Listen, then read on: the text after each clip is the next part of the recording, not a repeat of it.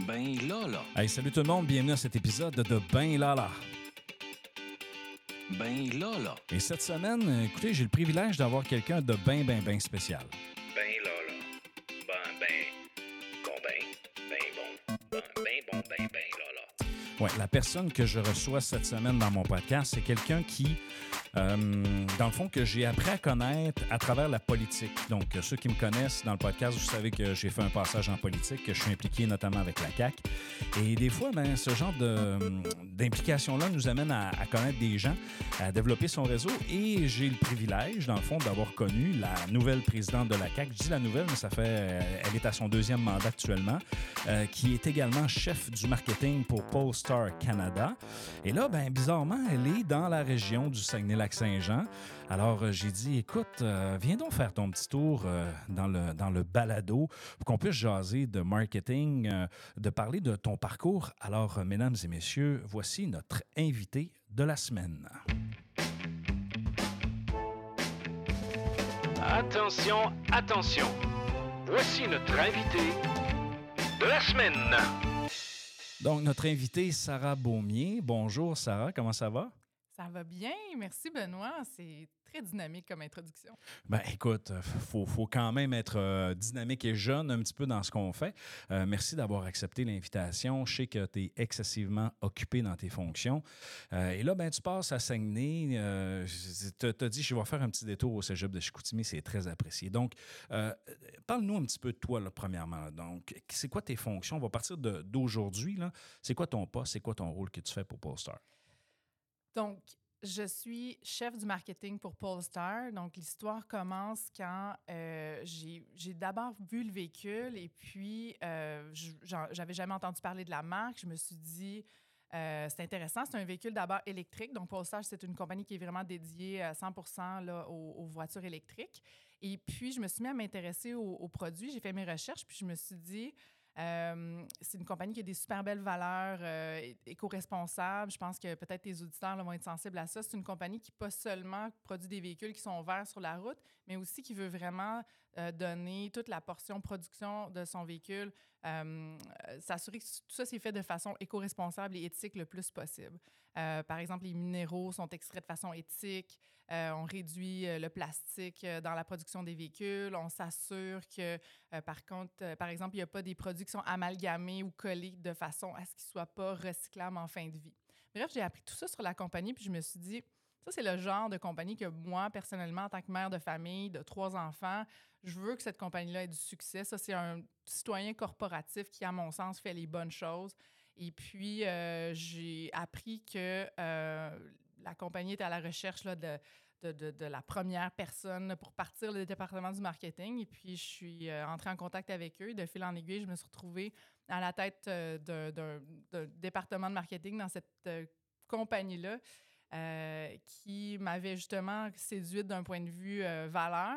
Et puis donc, cette approche, je pense, authentique de ma part envers leur mission et leurs valeurs euh, a tout de suite leur a plu. Et puis, je me retrouve aujourd'hui le responsable, dans le fond, de la mise en marché du véhicule au niveau pan-canadien.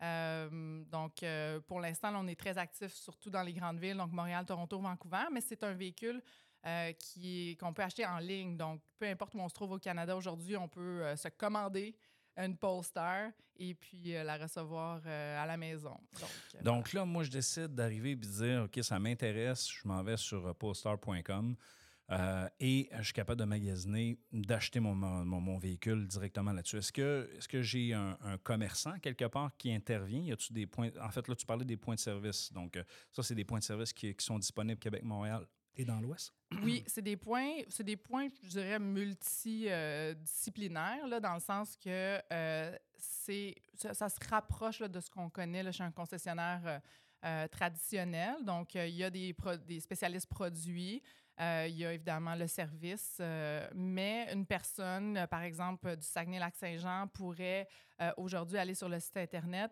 euh, pas seulement magasiner, mais même configurer son véhicule. Donc, on peut choisir toutes les options, euh, les finis intérieurs, la couleur extérieure, les roues, etc. Donc, on se bâtit vraiment un véhicule sur mesure pour nous. Ensuite, ce véhicule-là est fabriqué est shippée au Canada. Et puis, euh, dépendamment là, de jusqu'à quel point la personne est pressée de l'avoir, elle peut soit attendre qu'elle soit livrée à sa maison ou se rendre dans le point de service le plus proche qui est Montréal pour vous. Bientôt Québec, petite. OK, c'est Euh, bon. Oui, oui. Euh, mais pour l'instant, ça, ça demeure Montréal. Mais il y a des voitures, là, il y a des. euh, J'ai des posters qui sont dans le Saguenay-Lac-Saint-Jean. là, Peut-être J'en que ai vu. certains- Bon, J'en- voilà. J'en ai vu. C'est vraiment. Il y a des pionniers. Dans, dans les véhicules électriques, à mon humble avis, c'est le plus beau design qui est, qui est disponible actuellement. Euh, à chaque fois qu'on en voit une, d'ailleurs, la première que j'ai vue, je l'ai vue à Montréal. Euh, et euh, ben, tu sais, euh, je t'avais croisé et dans le fond, je te suivais pour, pour se rendre à notre réunion.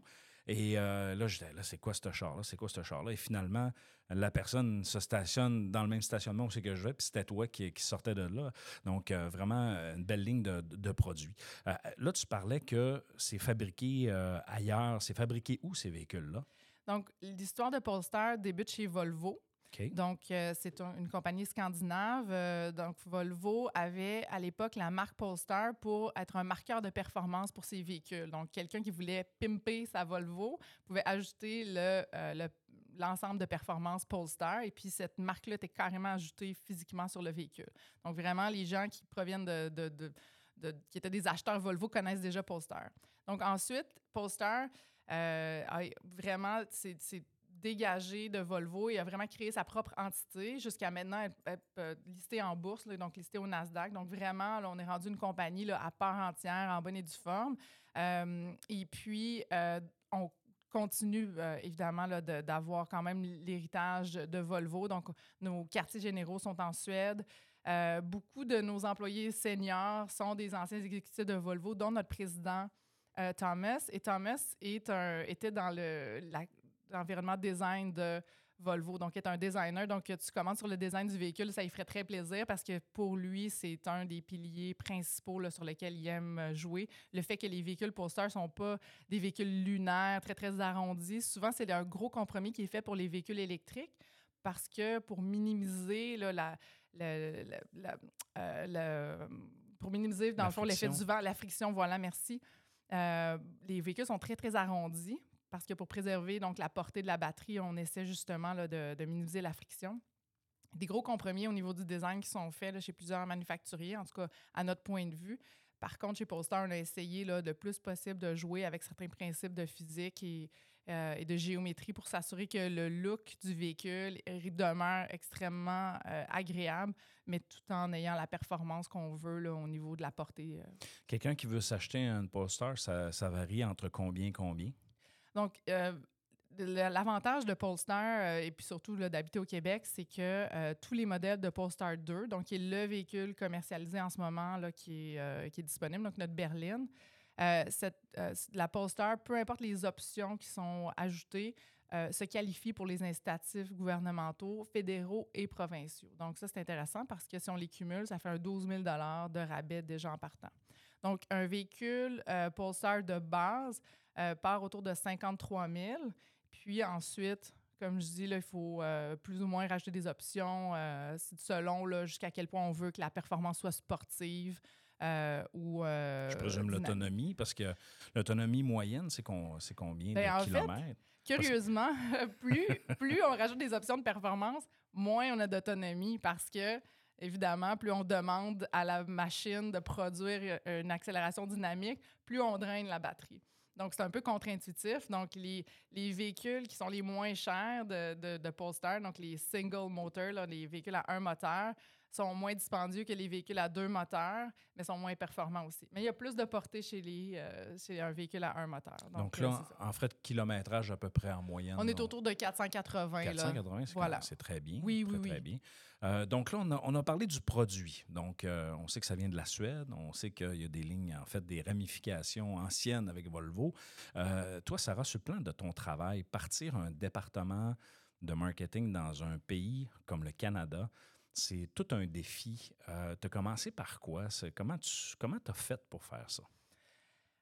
Bon, ça, c'est une excellente question parce que oui, c'est vrai, le Canada, ça, présente beaucoup de défis qui ne sont pas présents en Europe. Donc, déjà, de, travailler pour une compagnie européenne qui est plutôt habituée à des très petites superficies géographiques, euh, où les gens sont assez densément organisés là, dans, des, dans des villes qui sont proches les unes des autres, dans des frontières qui sont très rapprochées, c'est déjà pour eux, il y a une compréhension. euh, euh, il faut, souvent qu'on justement leur en parle. euh, on peut pas faire un événement à Vancouver le matin puis être à Toronto l'après-midi. C'est- souvent euh, quelque chose qu'il faut qu'on qu'on démarche. Donc, moi, dans mon cas, évidemment, euh, je me suis euh, concentrée la première année sur, dans le fond, l'image de marque. Donc là, j'ai un- une marque qui est peu ou pas connue et cette marque peu ou pas connue-là n'est pas associée à un produit. Parce que si je dis Polestar, euh, quelqu'un dans la rue peut penser que c'est une marque d'ordinateur, ou une marque de, de fusée euh, extraterrestre. De vêtements d'hiver. Exactement, de vêtements d'hiver. Donc, l'objectif de base en marketing, quand on part une marque, c'est vraiment de s'assurer que tous les points de contact sont associés au produit. Donc, euh, un format visuel est souvent privilégié. Alors, pour moi, ça a été vraiment d'essayer d'identifier, euh, de- de- vraiment de commencer avec un plan média très, très solide qui pouvait m'amener le plus possible à créer cette association-là où je dis bonjour, je suis Polestar, je suis une voiture électrique. Et ça, c'est très, très long à bâtir. Je pense qu'en marketing, on parle d'au moins 14 impressions avant qu'il y ait vraiment une assimilation d'un concept simple comme celui dont, euh, dont je te parle. Euh, un des avantages qu'on a au Québec, c'est qu'on a des véhicules culturels qui sont très forts, qui sont, euh, qui sont très populaires aussi, euh, autour desquels des marques comme euh, Polestar peuvent se rallier. Par exemple, on sait souvent tout le monde en parle, ou le Bye Bye, ou certains top shows à TVA. Ça, c'est des phénomènes culturels, télévisuels, d'audience qui n'existent pas dans le Canada anglais. Donc, pour moi, ça a été rapidement, euh, vraiment, simplement, je me suis collée à ces, à ces espèces de locomotives euh, qui sont déjà des grands succès de masse pour pouvoir rapidement passer de une marque inconnue à quelque chose qui, au moins, là, rejoignait semaine après semaine une audience très qualifiée. Et ça, ça a fait que mon, ma marque au Québec est passée de, du jour au lendemain là, être très peu connue à, au moins, là, dans un certain groupe de gens, euh, avoir vraiment une belle résonance. Et donc, d'un point de vue de l'équipe, une fois que là, mon travail de, de marque a été bien entamé d'un point de vue média, puis ça, je dirais que c'est en marketing, là, dans une compagnie, là, dans un budget marketing, entre 70 et 80 là, du, du budget pour une, une start-up, jusqu'à un certain point, comme Poster, passe en médias. C'est super important là, de bien maîtriser ça. Puis je dirais qu'un des avantages que moi j'ai, c'est que je proviens des agences d'achat médias. Moi, ça a été mon travail d'investir des budgets médias pour des grandes compagnies, euh, pour Desjardins, pour Canadian Tire. Donc, quand je suis arrivée chez Poster, je, les ai rassurés. J'ai dit, votre budget média va être bien investi de façon efficace, surtout dans l'optique où on part de zéro. Parce qu'aujourd'hui, le, le budget média, souvent, ce qu'on va entendre de certains stratèges, ils vont miser tout sur le web, tout sur les réseaux sociaux. Toi, tu penses quoi de ça? Bon, moi, je ne suis pas du tout dans les, les- tactiques blanc ou noir. Là. Moi, je pense que euh, l'achat média, c'est une science qui est constamment en mouvement. C'est une science qui est euh, liée à ton audience. Donc, il y a des audiences qui sont seulement sur les médias sociaux. Si je vendais quelque chose qui vraiment rejoignait euh, euh, les ados ou les très, très jeunes adultes, euh, potentiellement que tout ce que je ferais, c'était trouver des, trouver des influenceurs TikTok et puis s'assurer qu'ils portent mes vêtements ou qu'ils achètent ma musique. Donc, ça se peut que pour certains produits, ça soit effectivement la bonne approche. Pour un produit comme un véhicule, pour plusieurs raisons, le fait que c'est un achat qui est quand même euh, très important au niveau euh, euh, d'un ménage. Aussi parce que c'est assez universel. Plus, la plupart des gens, à, partir d'un certain moment dans leur vie, possèdent un véhicule. Là, on peut vraiment s'orienter vers ce qu'on appelle plus les médias de masse, donc euh, la télé. euh, euh, puis on, sait que la télé, évidemment, ça s'érode, mais on comprend qu'au Québec, ça demeure un phénomène. Et puis, l'autre chose qui est bien avec la télé, puis ça, ça se mesurait année après année, là, c'est que la télé donne énormément de crédibilité. Quand une marque est à la télé, euh, elle, elle- existe dans l'esprit des gens d'une façon très sérieuse. C'est comme si, rendu à la télé, là, c'est une marque importante. Tandis que sur les réseaux sociaux, mais là, c'est un peu n'importe qui, là, d'un petit budget, 300-400 tu peux mettre ta marque sur les réseaux sociaux. Donc, ça n'a pas la même crédibilité. Donc, moi, j'essaie de placer dans l'esprit des gens un véhicule, une marque de véhicule qui est euh, quand même euh, assez haut de gamme. Là. Donc, euh, la Polestar 2, c'est mon véhicule d'entrée de gamme. Ma Polestar 3, on va partir plus proche du 100 000. Donc, quand on essaie de placer une, marque dans cette gamme-là, dans l'esprit des gens, il faut que tout de suite, on sorte avec quelque chose qui a une, avec une tactique de, haute crédibilité. La télé offre toujours ça. Euh, mais c'est sûr qu'un mix média qui, en 2023, ne peut pas euh, exister sans euh, solide là, stratégie digitale qui inclut les réseaux sociaux. Euh, tu parlais de, des conditions du Québec un peu à cause de, bon, de certains phénomènes télévisuels. Dans l'Ouest, en fait, dans le Canada anglais, quand je parle de l'Ouest, je vais partir à partir de l'Ontario. Comment ça se passe sur le plan des médias, tu sais, à Toronto? Il n'y a pas ce genre de rendez-vous-là, il n'y a pas ce genre de talk show qui, euh, qui rejoignent une, une bonne majorité de la population? Non, ça, c'est complètement unique. Puis, je ne sais pas si le concept des deux solitudes existe encore là, euh, dans, dans les cours au cégep, là, mais moi, j'ai fait sciences politiques, en fait, au cégep. OK. Et puis, ouais, on parlait de ça beaucoup à l'époque, euh, le concept des deux solitudes là, entre le Canada anglais et, et le Canada français, où justement, il y a tout un univers culturel au, Québec qui existe, puis un au Canada anglais. Euh, on peut parler, euh, on, peut parler à quelqu'un du Canada anglais de beau dommage, ils n'ont aucune idée c'est qui. De la même façon, on peut parler de Tragically Hip à un Québécois, puis euh, ils n'ont aucune idée. Pourtant, c'est deux phénomènes culturels marquants d'un- d'une part et d'autre dans un même pays, mais c'est des complètement, complètement ignorés de part et d'autre. Un peu comme Claude Meunier euh, qui faisait les pubs de Pepsi qui ont permis d'introduire la marque au Québec de façon importante. Tout à fait. Ça, puis ça, euh, c'est tout un autre sujet là, sur la façon dont les Québécois connectent émotivement avec les marques, mais naturellement, là, de s'associer avec des, euh, des gens qui sont importants sur la scène culturelle, c'est quelque chose qui marche, qui fonctionne énormément au Québec, mais pas nécessairement dans le Canada anglais. Donc, pour revenir à ta question initiale, comment est-ce qu'on fait dans le Canada anglais? C'est sûr que là, on est dans un marché énormément plus fragmenté. Donc, euh, il n'y a pas de excusez l'anglicisme, il n'y a pas de fast track comme il y a au Québec. Donc, ça devient justement là, la job d'investissement média. Ça devient toujours, on parle toujours de son audience, des habitudes d'écoute de son audience. Là, on parle d'écoute, mais maintenant, c'est des habitudes de consultation, puis de euh, sont où sur les réseaux sociaux, justement, dans leur, dans leur vie d'écran, dans leur vie audio, qu'est-ce qu'ils font, où est-ce qu'ils sont, et à partir de ça. Donc, vraiment, il faut toujours se souvenir à qui on essaie de parler. Là, on essaie de, de bâtir les 14 impressions dont je parlais tantôt. Donc, peut-être qu'ils vont me voir une fois à la télé, me voir une fois sur Facebook, tomber sur moi sur LinkedIn, etc., etc. Donc, le but, c'est essayer de bâtir cet univers-là autour de ces gens-là où, dans les divers médias qu'ils vont fréquenter au cours de leur journée ou de leur semaine, ils m'ont vu assez de fois pour que l'association se fasse. Éventuellement, lorsqu'ils deviennent sur le marché du véhicule, du véhicule électrique, dans mon cas, idéalement, je tombe, je suis considérée, donc on parle de considération.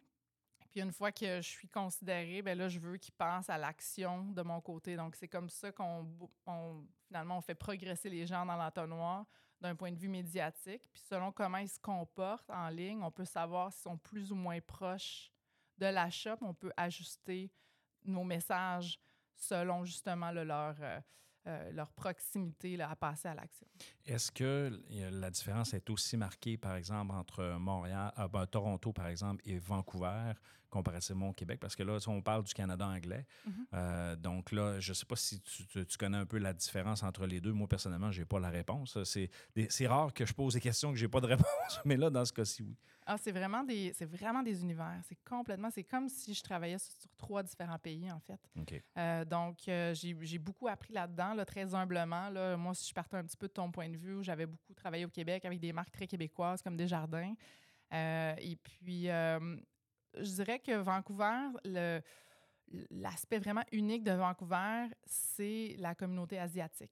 Donc, euh, c'est une communauté qui a, des, habitudes médiatiques différentes, qui utilise des médias sociaux différents, des WeChat, euh, des Pinterest. Qui a, il, y a, comme à Montréal ou au Québec, il y a des radios anglophones, mais là-bas, il y a des, radios euh, qui diffusent en mandarin, il y a des journaux en punjabi.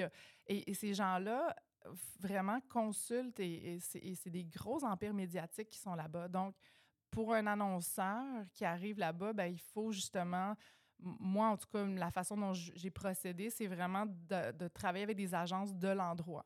Euh, je pense que ça prend une certaine expertise puis une certaine vision pour pouvoir euh, pas pouvoir éviter les erreurs, en fait, euh, d'arriver de l'extérieur et d'essayer d'appliquer justement une formule qui aurait peut-être fonctionné au Québec ou qui aurait fonctionné en Ontario.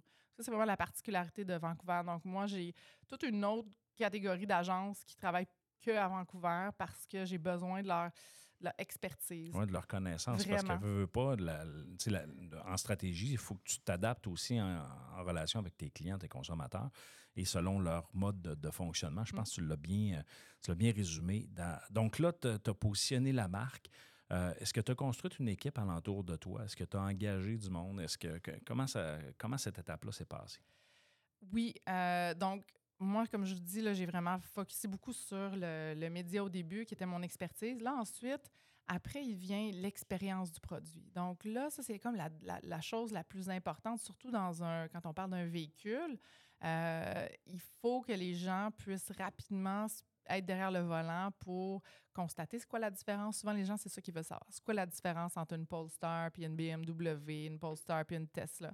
Mais cette question-là, je peux passer du temps à vous en parler, mais essentiellement, euh, la meilleure façon de le savoir, c'est de s'asseoir derrière le volant. Donc, nous, notre euh, vraiment notre pari chez Polestar Canada, ça a été de dire multiplions les points de contact, les points d'expérience. Donc, la première personne que j'ai engagée, ça a été une personne aux événements qui euh, gère aussi donc toute ma flotte de véhicules marketing. Donc, en véhicule de voiture électrique ou en véhicule de voiture en général, on a des flottes de véhicules qui sont 100 dédiés là, à faire essayer euh, les gens dans différents contextes, euh, soit que ça soit dans les salons de l'auto de façon plus traditionnelle. Chose qu'on a moins fait chez Polestar. On essaie justement de faire les choses un peu différemment. là. Ça fait très mouton noir, mais je pense que c'est une approche qui a été payante pour nous. Euh, donc, la première personne que j'ai engagée, c'est quelqu'un aux événements. Fait qu'elle, avec moi, on a développé tout un plan, euh, justement, là, de, de, d'essais routiers pour essayer de, d'accélérer finalement le passage entre je connais cette marque et je l'associe à un produit qui est une voiture électrique. Puis ce qu'on voulait, c'est que les gens puissent passer à l'essai le plus rapidement possible. Même s'ils étaient plus ou moins dans le marché pour acheter un auto, au moins ils l'ont essayé. Et puis là, éventuellement, s'ils deviennent sur le marché du véhicule, c'est comme si j'ai un petit peu euh, hijacké, si on veut, la portion, le milieu de, de mon entonnoir. Je les ai passés tout de suite à l'essai. Mais là, je demeure dans leur considération à plus long terme de cette façon-là, plus que s'ils avaient seulement vu et entendu parler de ma marque. Là, ils l'ont essayé. Il y a une connexion émotionnelle qui s'est passée.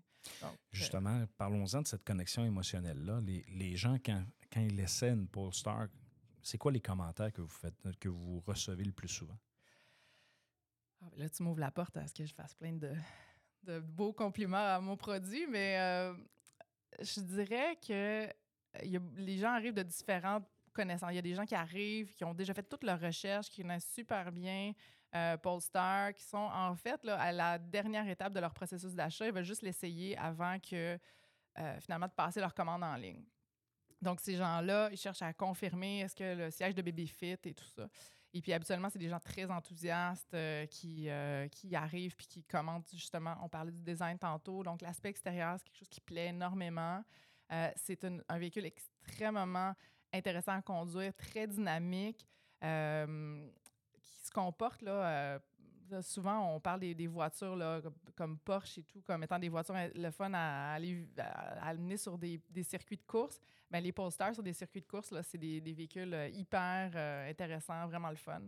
Euh, donc, les gens adorent l'expérience de conduite de la Polestar. C'est très, très dynamique.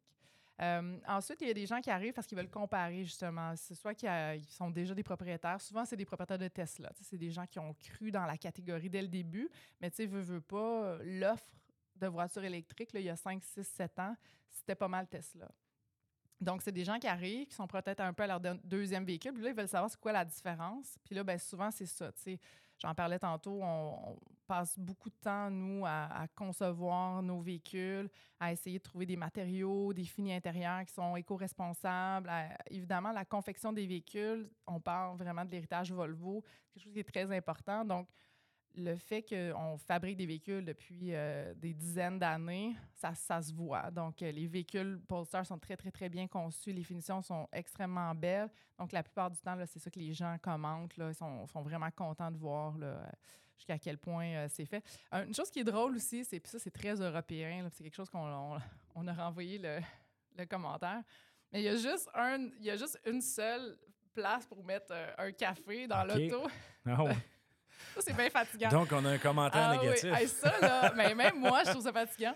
En fait, si euh, on peut ouvrir euh, le, le- le petit coffre au milieu, puis il y a une deuxième qui est comme cachée là, mais c'est un peu. euh, c'est pas nécessairement la chose la plus intuitive, mais là, rassurez-vous, dans la Polestar 3, là, la, la Suède a compris le message. Ça, c'est très européen. Hein? Puis là, ça, c'est des trucs marketing super classiques parce qu'évidemment, nous, de notre point de vue, c'est sûr qu'on arrête euh, au, sais, au, au service à l'auto, on se prend deux cafés, puis là, on va les mettre dans l'auto, puis on boit sur la route. Mais ça se fait pas en Europe. Tu sais, en Europe, on prend un espresso, on le boit, puis après ça, on s'en va dans le transport en commun ou dans notre véhicule. Donc, eux, ils, ont, ils pensent pas, ils pensaient pas que c'était si essentiel. Ce qui est arrivé de super cool, c'est que justement, les premiers propriétaires, qui sont souvent des gens, quand on parle de la catégorie des early adopters, donc Mhm. les premières personnes à adopter des nouvelles technologies ou des nouveaux produits, c'est souvent des gens très innovateurs. Puis c'est tous des gens là, qui ont, ils ont des imprimantes 3D à la maison. Là. Fait que là, ils ont tous patenté des espèces de patrons pour faire imprimer en 3D des adaptateurs pour faire des, carrément des porte-verres doubles. Et puis là, il y a tout un marché noir qui se passe de ces OK. porte-verres doubles-là. Fait que tu vas sur des communautés Facebook de, de propriétaires Polestar, ce que je fais là, quand même souvent. Puis là, tu vois les gens qui s'échangent les produits, puis que... Puis ça, c'est ça qui est le plus beau, là, quand les gens s'approprient la marque à ce point-là. Donc là, il y a euh, déjà des, des, des, sur des communautés sur les réseaux sociaux qui se sont créées dans- alentour de ça. Ça veut dire qu'il y a quelque chose d'intéressant alentour de la marque. là. Quand les gens sont prêts à s'identifier, c'est fort. Honnêtement ça là, c'est- c'est- ça, ça me touche là. Puis je- j'en parlais du fait que moi je suis arrivée dans mon travail là, sincèrement euh, motivée à, à aller voir avoir du succès, mais le fait que toute cette valeur là, puis cette mission là a été comprise par un groupe de gens, au début les premiers propriétaires, puis qu'eux se sont organisés dans cette communauté-là. Puis ensuite, ils ont amené d'autres gens qui étaient peut-être un peu moins sûrs, puis qui avaient des questions.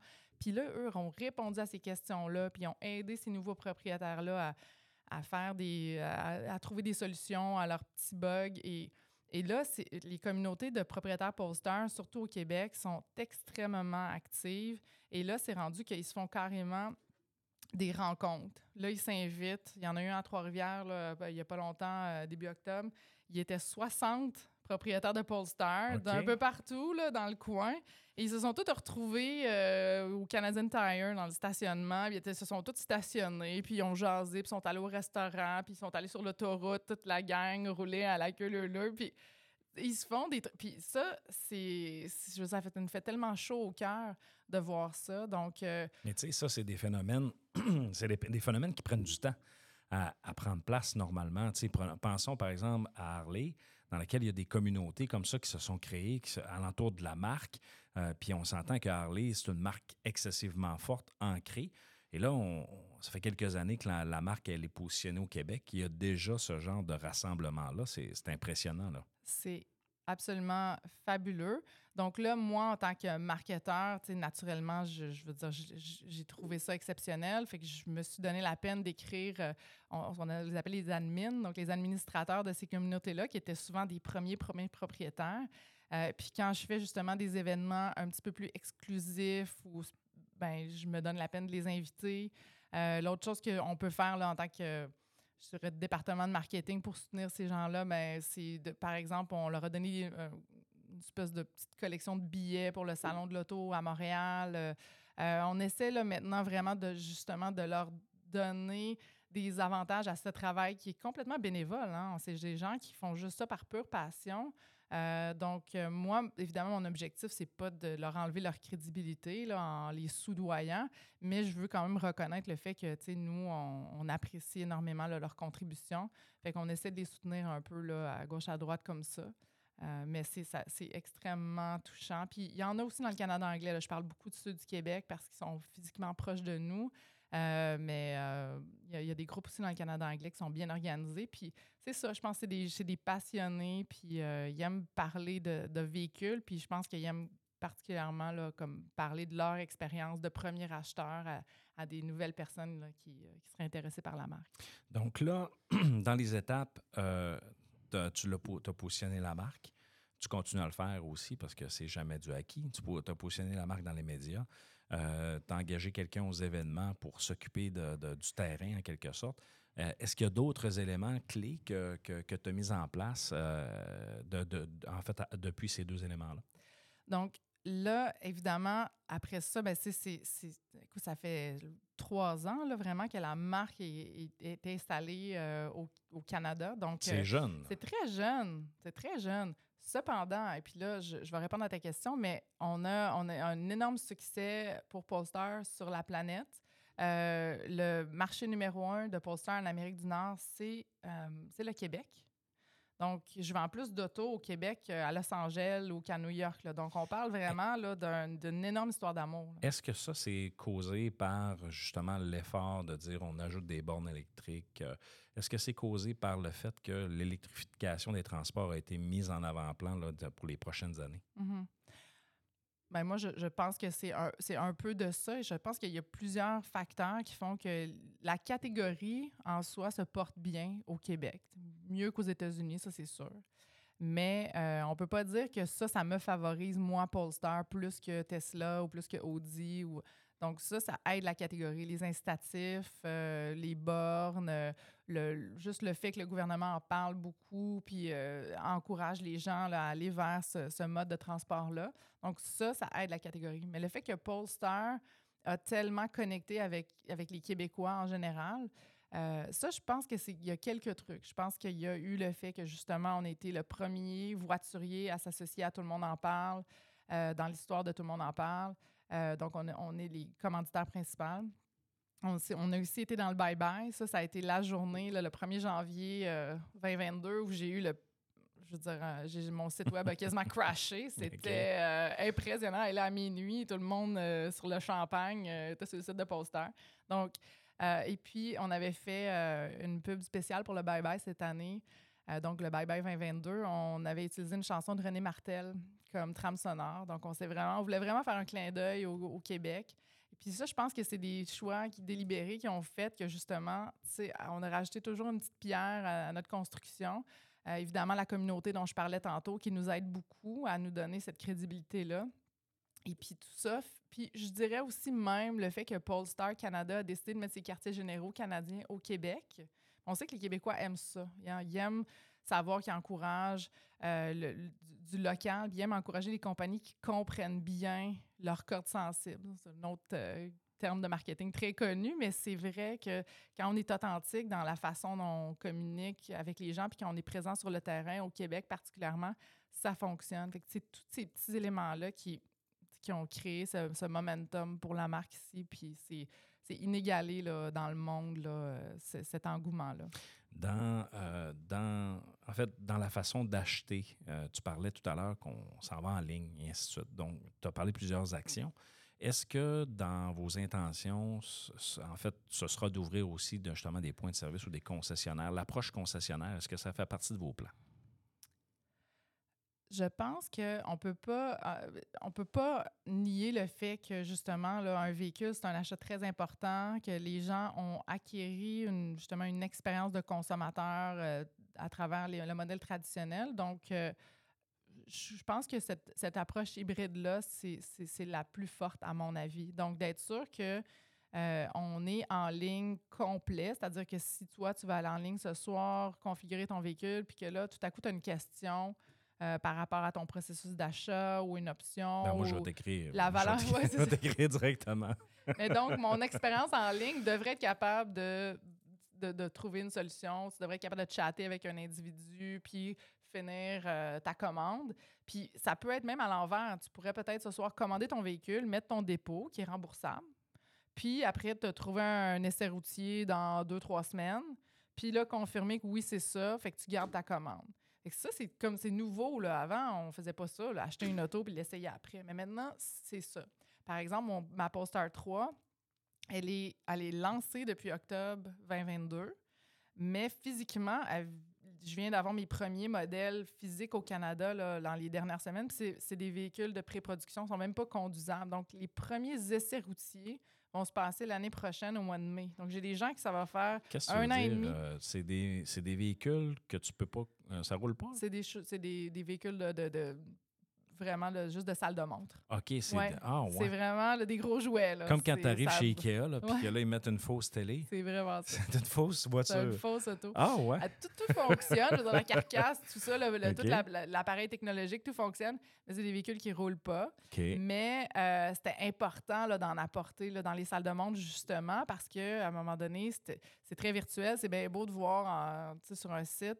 Mais à un moment donné, si on veut euh, que les gens puissent acheter le, le véhicule, c'est important qu'ils puissent s'asseoir dedans. Puis bon. euh, euh, mais on est très encore au début d'une expérience complète où tu vas pouvoir la conduire puis dire OK, ouais, vraiment, là, je sens, par exemple. Par exemple, ce qui est intéressant de la Polestar 3, c'est qu'elle est très adaptative sur les quatre roues. Donc, tu peux prendre une courbe, puis euh, la, la Polestar 3 va vraiment aller sur la roue qui est la plus sollicitée pour essayer de rajouter de la vélocité, pour t'aider à avoir un- une meilleure. euh, euh, une meilleure Meilleure adhésion. conduite. Exactement. Donc, c'est vraiment euh, la conduite de la Polestar 3 va être exceptionnelle.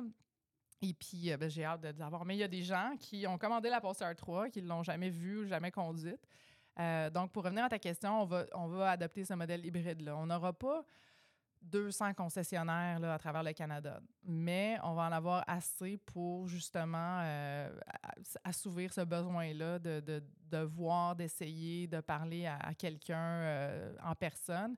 Mais je pense que de plus en plus, là, la génération qui, euh, qui nous, qui nous Qui suit. suit, hein, Oui, hein, oui, nous, tout à fait, nous, nous. nous, les vieux, euh, mais sont de plus en plus à l'aise avec ça. Ouais, qui, Ouais. qui aurait cru qu'un jour on allait acheter des vêtements en ligne hein, et que finalement on allait les retourner? Bref. Oui. Euh, écoute, Sarah, c'est super intéressant euh, le- cette immersion-là de- de- dans le fond du marketing qui n'est pas du marketing local, mais vraiment du marketing national. Il y a énormément, énormément de contenu euh, dans ce que tu as dit. J'aimerais ça qu'on fasse une petite parenthèse sur ton parcours. Tu sais, qu'est-ce qui t'a amené à, dans le fond, à devenir chef euh, du marketing? Euh, tantôt, tu as, fait allusion de, de, de travailler en agence. Euh, je, pense que tu as commencé dans le milieu pharmaceutique, sauf erreur. J'aimerais ça que tu nous parles un peu de ton parcours académique à partir de l'université jusqu'à jusqu'à. Bien, une chose est sûre, c'est que c'est vraiment pas un parcours linéaire. Fait que souvent, les, jeunes qui sont au secondaire ou au cégep, ils ont une sorte d'angoisse parce qu'ils savent pas exactement où est-ce qu'ils vont s'en aller. Puis on a l'impression que si on n'est pas euh, directement dédié à une carrière, que là, on, se trompe. Donc, moi, en tout cas, je suis la preuve vivante là, que c'est correct d'avoir des instincts ou des goûts puis, qui divergent. Puis un jour, l'accumulation de ces expériences-là t'amène à avoir euh, justement des responsabilités intéressantes. Puis je peux aujourd'hui piger un peu à gauche, à droite pour pouvoir bonifier mon travail d'aujourd'hui. Donc, à la base, euh, j'ai justement, j'étais assez bonne à l'école. Donc, j'avais commencé mon cégep en sciences euh, pures pour finir en sciences humaines parce que je, je- ça me tentait. J'avais le goût là, de faire euh, quelque chose de plus qualitatif. Donc, je me suis gâtée. Après, je suis partie voyager. J'ai voyagé pendant deux ans avant de faire l'université. Donc, vraiment, le gros sac à dos, Nouvelle-Zélande, Australie. Euh, ouais. ouais, j'ai vraiment là, décroché. Euh, puis, à mon avis, je, je- je l'ai fait à un âge là, où, justement, c'était très. euh, j'avais peu de responsabilités, puis ça a été vraiment exceptionnel. Puis ça m'a donné un gros focus parce qu'une fois que je suis arrivée à l'université, là, j'avais, j'étais, assez euh, motivée à finir là, dans les, années qui m'étaient allouées. Donc, euh, j'ai pris, euh, j'ai commencé mon université en fait à Toronto, à York, toujours en sciences politiques, pour éventuellement euh, transitionner dans un bac en marketing à Concordia à Montréal. Euh, parce que là, je trouvais que beaucoup la- la- notre conversation politique tournait beaucoup autour du capitalisme, de l'économie, etc. Puis j'avais l'impression que c'était des concepts qu'on maîtrisait peu euh, en sciences politiques à l'université. Donc moi, j'avais, je me suis dit, ben, je vais aller m'apprendre de la comptabilité puis de la finance, puis je vais continuer à m'intéresser à la politique, puis peut-être que j'y reviendrai un jour. Puis c'est exactement ce qui s'est passé. si tu me permets une parenthèse, les deux là, sont tellement importants. Tellement. Tellement important à comprendre. Sais, comprendre notre société, comprendre no- notre système politique, que ce soit au provincial, fédéral, même au niveau municipal. être capable de s'intéresser à notre citoyenneté. Euh, puis ce qui est le fun au, au entre autres, euh, il y a plusieurs cours qui permettent de couvrir ça en quelque sorte. Puis par la suite, dans les choix, euh, moi aussi, j'ai fait mon bac en marketing et l'aspect sociologie en, ma- en marketing m'a interpellé, m'interpelle encore aujourd'hui parce que souvent, ce que je dis à mes étudiants, quand j'ai commencé ma carrière, quand je suis sorti en 2004 et aujourd'hui, ça va faire pratiquement 20 ans, euh, 20 ans en janvier, Hey, ça ne me rajeunit pas. Euh, qu- quand j'ai fait ma formation et aujourd'hui, c'est deux mondes totalement euh, différents. C'est la façon de faire le marketing aujourd'hui, hormis certains principes de base qui sont Est-ce que fondamentaux. tu te souviens tes cours de publi-postage? Ah oui, ben oui, postages, écoute, là, les Hey, cours de marketing cours au direct. complet sur comment écrire une lettre. Oui, le marketing direct, et ainsi de suite. tu sais. Puis, euh, euh, écoute, il y a encore des techniques qui fonctionnent, mais tu sais, c'est plus ce que c'était. Aujourd'hui, il y a d'autres moyens, des nouveaux moyens qui ont apparu. La, la profession s'est transformée et tout ça aussi à cause que la société s'est transformée dans les 20 dernières années. C'est ça qui est trippant. Donc, je te laisse poursuivre Ouais. euh, dans cette vague-là en disant, ben écoute, tu es intéressé avec la- l'administration euh, et euh, la- l'aspect politique. Puis, ben oui, exactement, mais j'étais quand même encore une fois très, très académique. Donc, à la fin de mon bac en marketing, j'avais comme un goût de continuer puis d'aller vraiment approfondir. Donc là, j'ai fait une maîtrise au HEC, une- une- mais pas un MBA, j'ai fait un MSC, donc une maîtrise en sciences, où là, vraiment, on avait euh, carrément une approche là, de, de recherche euh, quantitative, dans mon cas. Euh, donc, l'idée, pour moi, c'était un petit peu mon trip de nerd. Puis ça, c'était vraiment parce que moi, d'un point de vue intellectuel, ça m'intéressait beaucoup. Je trouvais le marketing très proche de la psychologie à ce niveau-là parce que c'était beaucoup l'analyse de qu'est-ce qui convainc quelqu'un, qu'est-ce qui influence son comportement. Puis ça, pour moi, je trouve ça super intéressant de m'in- de m'inté- de m'intéresser à ces questions-là. Donc, euh, à la maîtrise, c'est beaucoup ça que j'ai fait, un peu la psychologie appliquée au marketing. Donc, j'ai fait euh, une recherche, un mémoire de maîtrise et tout le kit. Et puis, j'ai commencé en stage en pharmaceutique. C'est comme ça que c'est arrivé chez Merck Frost euh, à l'époque, qui était euh, dans le West Island à Montréal. Et puis, euh, j'étais au marketing à cette époque-là. J'ai naturellement juste continué. Puis ça, c'est un peu souvent ça qui arrive. On commence un stage en se disant, Ah, on va essayer. Puis finalement, ben, deux, trois ans plus tard, ben, on, est encore là. C'est ça qui m'est arrivé. Euh, et puis, euh, à un moment donné, je me suis dit, euh, ça me manquait de la diversité. C'est un peu ça qui est le fun en marketing, c'est qu'un jour, on peut s'intéresser justement à un, secteur comme l'automobile, puis on peut prendre ensuite notre petit bagage de compétences, puis l'appliquer à, par exemple, justement des produits de tous les jours, des, des produits financiers, etc. Donc, c'est ça qui est le fun un peu, c'est que c'est très transférable. Donc, moi, je suis ensuite passée euh, du côté média. Donc, euh, je suis allée travailler au Globe and Mail. OK. Et puis, moi, tu vendais de la pub? ou- oui, OK. carrément, carrément. puis, euh, mais en même temps, quand on, moi, je, encore une fois, je suis vraiment une très, je suis gra- une grande idéaliste. Moi, j'adore ça. Premièrement, j'étais une grande fan du Globe. Euh, pour ceux qui ne connaissent pas, là, c'est le journal de référence au Canada. Euh, c'est un peu le New York Times du Canada. C'est là où le premier ministre va pour faire ses lettres ouvertes, ses annonces. Pour, pour moi, c'est, je, je suis rentrée là, en- encore une fois, dans, dans l'entrevue comme une grande fan. Et puis, je rentrais dans mes, euh, dans mes meetings de vente avec la même énergie. Quand je parlais à mes clients, quand je, je leur, je leur parlais du Globe en disant, mais vous n'avez pas idée jusqu'à quel point c'est une institution. Donc là, tu, comment- parles- tu travaillais plus en anglais à je travaillais, oui, beaucoup. C'est sûr que mes clients étaient au Québec, euh, mais rapidement, là, euh, c'est sûr que même le, secteur pharmaceutique est très anglophone là, dans le West Island et tout. Euh, je dirais que j'ai une carrière très anglophone en général. Mais aussitôt qu'on sort un petit peu de, du Québec, là, de par son employeur ou de par ses clients, on finit par devoir maîtriser l'anglais. Je me suis retrouvée aussi à, à couvrir les maritimes pour le Globe and Mail. Donc là, c'était super. Là, j'allais à Terre-Neuve, j'allais à- au Nouveau-Brunswick, en Nouvelle-Écosse. J'ai vraiment découvert les maritimes. Puis ça, c'est un autre monde. Hein. On est une société distincte au Québec, c'est vrai.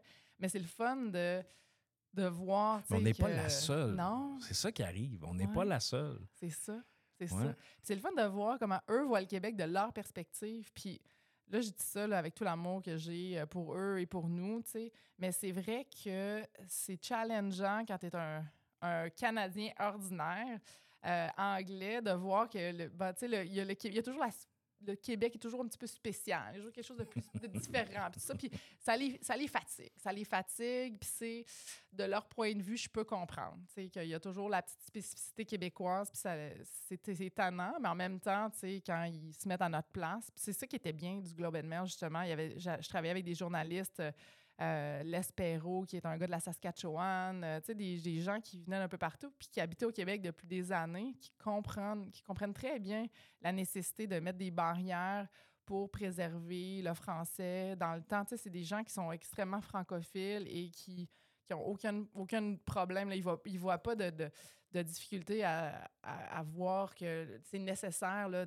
que artificiellement, il faut qu'on crée une espèce de, petite réserve pour que le français euh, perdure en Amérique du Nord. Ils n'ont pas de problème avec ça.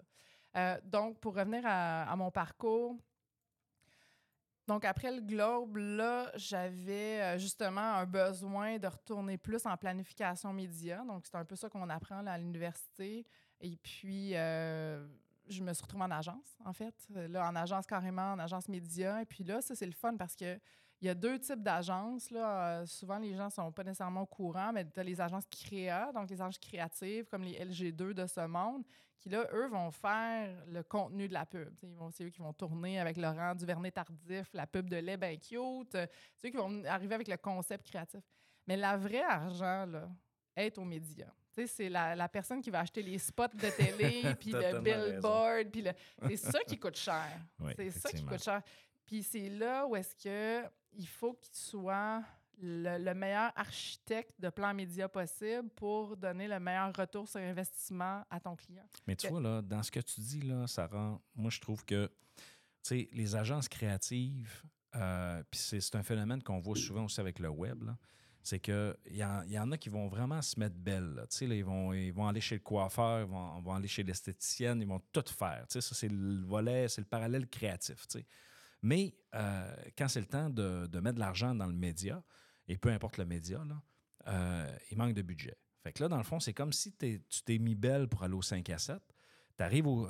Puis tu restes à la maison. Tu vas même pas au 5 à 7. Tu vas même pas rencontrer le monde. Donc, comment est-ce que tu veux rencontrer des gens quand tu restes à la maison? Puis c'est un peu le parallèle que je fais là-dedans. Puis moi, je, je, je, suis assez, euh, je suis assez dur par rapport à ça quand je vois des situations dans des entreprises où ce que, ils ont tout mis dans, dans la créativité. Euh, et qui n'ont rien mis dans la diffusion. Puis à l'inverse, c'est la même chose. Si tu mets tout dans la diffusion, mais que tu n'as pas, euh, pas investi dans une créativité, dans un concept qui a de l'allure, j'ai cette même. Moi, je pense qu'il faut vraiment un équilibre là-dedans. Euh, puis il faut avoir des proportions aussi qui sont raisonnables en lien avec, avec ta stratégie. Puis ça, ben, c'est pas plus un ou plus l'autre. Le, le, mur à mur là-dedans, moi, je n'adhère pas à ça. Donc, ce que tu dis pour moi, là, c'est comme. Mm. C'est de l'eau, c'est ouais. de la musique à mes oreilles. Ben, tant mieux, tant mieux. Puis je, moi, je, je, vraiment, là, je pense que c'est la meilleure école. Je suis comme arrivée dans l'agence média peut-être un peu tard dans ma carrière parce que, okay. honnêtement, j'ai vu les jeunes qui sortaient de l'université commencer en agence, puis justement, là, toucher à tout. Euh, écoute, on leur donne des gros sous, là. Puis, tu sais, c'est très mmh. important, le, le, finalement, l'opportunité qu'ils ont d'apprendre avec des exemples du vrai monde. Et puis, les agences sont bien construites parce qu'évidemment, il y a des, des, planificateurs plus seniors qui supervisent les équipes plus juniors. Et puis, c'est sûr que c'est pas, c'est pas les emplois les plus payants, c'est pas les conditions de travail les plus faciles. On travaille des longues heures, c'est des, en agence, les marges sont de plus en plus serrées. Donc, euh, c'est difficile, mais je pense que justement, quand tu es jeune, tu as peu de responsabilités, euh, tu sais, toute proportion gardée, là, euh, je, je, pense que c'est une excellente école. Moi, je suis arrivée là, je me suis dit, crime, j'aurais dû faire ça quand j'avais 20 ans. Euh, mais donc, j'ai énormément appris. Parce que là-dedans, là, tu veux, veux pas, tu vois pas la stratégie de la même façon quand tu l'as fait. Quand tu l'as fait pour plusieurs entreprises, tu vois, là, moi, ça m'est arrivé pour des entreprises, par exemple, ici dans la région, d'avoir des budgets assez, petits, là, genre 20-25 000 puis les positionner comme s'ils en mettaient pour 100 000 Mais parce que la stratégie média était bien faite, le concept était correct, ça respectait les choses et c'était fait de façon intelligente. Quand je vois là, des fois des budgets passer 15-20 000 sur, sur, les réseaux sociaux avec le site web, ils n'ont même pas de diffusion, écoute, j'ai comme euh, de, de, des palpitations cardiaques qui arrivent. Donc, euh, tu sais, quand tu as une bonne stratégie, puis quand justement tu passes dans ces écoles-là, quand tu as appris aussi les conséquences que ça a de ne pas avoir de résultats, Puis euh, souvent, je me demande, honnêtement, je me demande comment ces agences-là qui ne qui, qui sont pas calibrées, là, qui, qui, sont, qui font du mur à mur puis qui n'ont pas les résultats, je me demande comment est-ce qu'ils font pour euh, le justifier au client. Parce que l'objectif, c'est que tu veux vendre des, résultats. Donc, les agences médias, souvent, c'est ça qu'ils vont faire. Ils vont vendre des résultats. Puis s'ils n'ont pas de résultats, ils vont, ils vont se commettre aussi. Les grandes agences, c'est comme ça que ça fonctionne. En tout cas, corrige-moi si je me trompe. Là, c'est... Non, tu as tout à fait raison. C'est ça. Puis je te dirais que les agences qui sont purement médias, comme celle où moi je travaillais, d'autant plus. On est toute une gang de gens très quantitatifs qui sont très euh, orientés vers euh, ce qu'on appelle les, KPI, donc mm-hmm. les, indicateurs de performance. Donc, ça, c'est sûr que, comme je disais, c'est une très bonne école, puis tu te retrouves très euh, responsable d'une performance. Mais moi, je pense que, puis à ton point, là, la meilleure dans le fond, la, meilleure configuration, c'est d'avoir une agence média puis une agence créative qui travaille, mais en étroite collaboration. Moi, j'ai eu cette chance-là dans ma vie, euh, touchée. L'agence mm-hmm. média où je travaillais était dans le même building que LG2, qui ah. était l'agence créative de Desjardins à l'époque. Donc, on, prenait l'ascenseur. Et donc, on se faisait presque, je veux dire, on était presque l'extension du bureau l'un et l'autre. Évidemment, c'était avant la COVID, mais euh, touchés quand même, là, et LG2 ont des bonnes pratiques de travail encore aujourd'hui, sont retournés au bureau euh, dans la grande majorité. Et puis ça, ça faisait que c'était pas juste un bon créatif puis une bonne planif média. il y avait une vraie synergie qui se passait parce que là, les idées étaient développées. Donc, le média était choisi évidemment en fonction de l'audience, mais aussi choisi en fonction de comment on pouvait potentialiser le plus possible le créatif. Et puis là, on se retrouvait avec euh, des écoute, des, espèces de concepts euh, ultra percutants. Euh, et puis c'est là où euh, vraiment, il y a des campagnes de publicité mémorables dont on va, on va se souvenir pour toujours. et puis qui gagnent des prix et tout. Donc, c'est ça, c'est vraiment, là, je dirais, le, parfait scénario. Moi, j'ai eu la chance d'avoir ça. Puis, dans mon travail maintenant de chef de marketing, où là, je me retrouve à être la cliente de tous ces gens-là, c'est un peu ça que je recherche. moi, je suis constamment en train de demander à mon agence créative, qui est pas mon agence média, mais de travailler ensemble, de se faire des points, de, de se rencontrer, de, de, luncher, de se faire des parties parce que. Là, tu es dans l'autre côté de la médaille. Donc là, ça permet de dire écoutez, je comprends votre réalité, mais je sais exactement ce que je veux pour en retirer le meilleur aussi des deux côtés. Euh, ensuite, une fois que tu as passé dans l'agence, est-ce que c'est là que l'opportunité de Polestar est arrivée? Exact. C'est ça, exactement. Donc, euh, bon, là, il y a eu euh, deux, trois bébés. Là. parmi, parmi tout ça. C'est ça. Là, il y a deux, trois bébés de, mes années d'agence. Ça aussi, été mes années de maternité. Euh, donc, de jeunes enfants. Et puis, j'avais la chance d'habiter très proche là, de l'agence. Donc, j'allais en vélo, tout ça. Donc, ça s'est super bien passé pour, pour ma conciliation travail-famille. Encore une fois, à une époque pré-COVID où on allait au bureau. Euh, et puis, je dirais que euh, c'est ça qui est arrivé. Donc, l'auto est arrivé chez moi euh, parce que mon conjoint à l'époque était journaliste, donc lui a eu la chance d'essayer l'auto. Puis moi, comme j'étais en congé de maternité, ben, c'est moi qui la conduisais. Donc c'est comme ça que j'ai découvert Poster. et puis que je me suis dit, ben je pourrais retourner en agence puis travailler pour une panoplie de clients ou, comme je disais, moi, je suis vraiment tombée sincèrement en amour avec la mission, mm-hmm. la mère en moi aussi qui veut faire une différence sur la planète puis qui veut supporter des causes.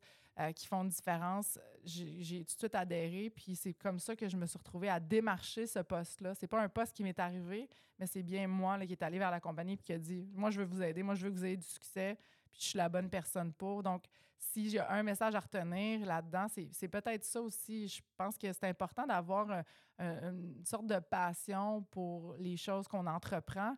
Et puis ça, les employeurs, les gens qui nous passent en entrevue, ils sentent ça. Et puis, on n'aura peut-être pas le CV parfait d'un point de vue compétence pour remplir les fonctions au jour 1, mais parce qu'on est hyper dédié à la mission, puis qu'on on semble être une personne qui va être justement agréable, puis motivée et coachable, tout ça fait qu'on se démarque dans des situations comme ça.